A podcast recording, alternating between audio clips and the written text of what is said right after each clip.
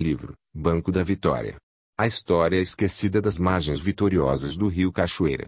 Autor, Roberto Carlos Rodrigues. Capítulo 15. A origem do nome de Banco da Vitória. Existem lendas e histórias em relação aos nomes da maioria das cidades mundiais.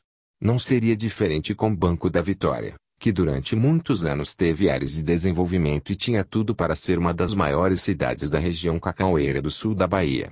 Banco da Vitória era o celeiro de todos os tipos de sonhos e oportunidades para os viajantes, retirantes, aventureiros, trabalhadores rurais, comerciantes e caçadores que se aventuravam por essas plagas. Por ter esse aglomerado de pessoas de várias partes do Brasil e do mundo, o Banco da Vitória acabou tendo a sua história trocada por histórias cheias de heroísmos e fatos pitorescos, como os aqui já descritos. Ancorado nas prosas populares, eu também já compartilhei da ideia poética da existência da suposta Rainha Victória por muito tempo e cheguei até escrever e publicar um artigo para um jornal ilhense, no ano de 1989, relatando essa história da visita da Rainha Vitória ao Rio Cachoeira. Até autos e peças de teatro já foram encenados relatando essa história pitoresca da nossa comunidade.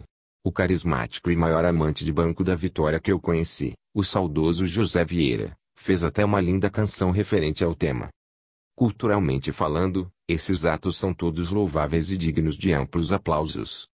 Contudo, a genealogia que mais se aproxima do nome embrionário de Banco da Vitória foram as batalhas ocorridas nas margens do rio Cachoeira, comandada pelo desbravador português Martins Carvalho nos anos de 1570 a 1585, isso, com as suas devidas proporções e considerações, Haja vista que esse desbravador era famoso devido às suas façanhas bélicas, quase todas folclóricas. Como já citado, Carvalho denominou essa região de Minhas Vitórias. Mais tarde, essas terras ficaram conhecidas como as Vitórias. Essa toponímia rendeu depois o sobrenome, quando do registro da Cismaria Victória. É bom que se diga também que o bandeirante e historiador Gabriel Soares é citado pelo escritor Simão de Vasconcelos como o autor da oralidade desses fatos supracitados. O outro fato da origem do nome da localidade se relaciona ao banco de areia que existia na margem esquerda do rio Cachoeira. Historicamente, a região de Banco da Vitória se chamava inicialmente de Banco do Furtado, devido a uma roça existente próxima a essa localidade, feita por tal furtado, na década de 50 do século XV. Citação feita por Silva Campos, em Crônicas. Mais tarde, encontra-se nas citações estas oficiais da Capitania de São Jorge dos Ilhéus a nomeação dessa região como as Vitórias, referindo as regiões acima do início do trecho inavegável do rio Cachoeira.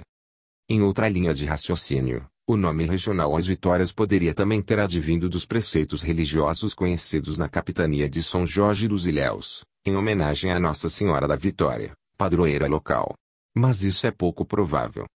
No final do século XV alguns desbravadores portugueses chamavam o atual bairro de Banco da Vitória de Arruado do Rio, denominação dada anteriormente pelo grupo de jesuítas se referindo ao local de desembarque para a catequese dos índios tupiniquins.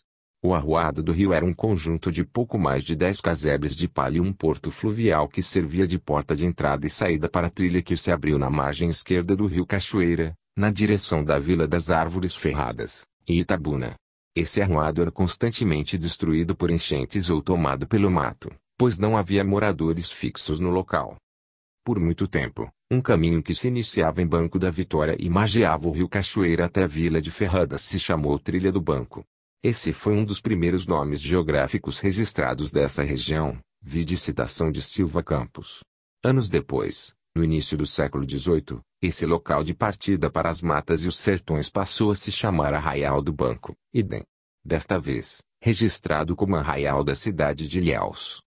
Por causa da proximidade geográfica com a Cismaria Victória, o local também aparece assinalado em documento de registros do Estado da Bahia com o nome de Banco da Cismaria Victória e depois como Banco da Fazenda Victória. Este último nome perdurou até o ano de 1830 quando a localidade recebeu o nome oficial de Povoado de Banco da Vitória. No interior de Sergipe, de onde vinham vários colonizadores nordestinos para o sul da Bahia, este local era conhecido como Banco do Engenho, em correlação ao antigo engenho de açúcar e aguardente da Fazenda Victória. Esse mesmo nome era facilmente reconhecido no porto de Salvador, de onde saíam várias embarcações com mercadorias e pessoas para o porto de Ilhéus e dali para o porto do Genipapo, em Banco da Vitória. Assim como o distrito de Rio do Engenho tem o seu nome associado a um engenho de açúcar que existia nas suas imediações, que por sinal pertenceu ao governador-geral da Bahia, Mendes Sá, o Banco da Vitória por pouco não foi registrado como povoado de Banco do Engenho, nome, por sinal, muito utilizado pelos antigos escravos da Sesmaria Victória. Em 1830, o local em análise foi registrado como povoado de Banco da Vitória. No registro de fundação desse povoado, essa localidade, conforme Silva Campos, tinha os seguintes limites. Entre Banco da Vitória e Japu, começava na nascente do Ribeirão da Inhaíba, seguindo em linha reta, na direção oeste até encontrar o Ribeirão Jacarecica, sobe por este até encontrar os limites de Itabuna. Entre Ilhéus e Banco da Vitória, começava na foz do Ribeirão do Iguape, no canal do Fundão, segue até a ponte da estrada de rodagem de Itabuna, Daí em reta até o rio Cachoeira na foz do Ribeirão de São João, pelo qual sobe até sua nascente, dali em reta até a nascente do Ribeirão de Inhaíba. O Banco de Areia, que foi o princípio geográfico da história de Banco da Vitória, hoje já não existe mais devido ao assoreamento do rio Cachoeira. A Fazenda Victória, que durante muito tempo foi uma das maiores produtoras de cacau da nossa região, hoje se encontra em estado de ostracismo econômico e hibernação natural. O Porto do Genipapo, denominação do antigo Porto de Banco da Vitória, foi desativado com a construção da estrada de ferro em 1913 e depois com a inauguração da estrada rodoviária que interligava Ilhéus a Itabuna, na década de 20 do século passado. Atualmente, as ruínas do Porto do Genipapo se encontram submersas nas águas poluídas do rio Cachoeira, bem em frente à atual quadra de esportes situada à Rua 2 de Julho. Pode-se então considerar as seguintes nomenclaturas da localidade de Banco da Vitória, em relação à sua cronologia. 1. Banco do Furtado, anos 50 do século XV 1557. 2. As Vitórias de Martins Carvalho, 1578 a 1580. 3. Arruado do Rio, final do século XV, 1580. 4. Trilha do Banco, meado do século XVII 1747. 5.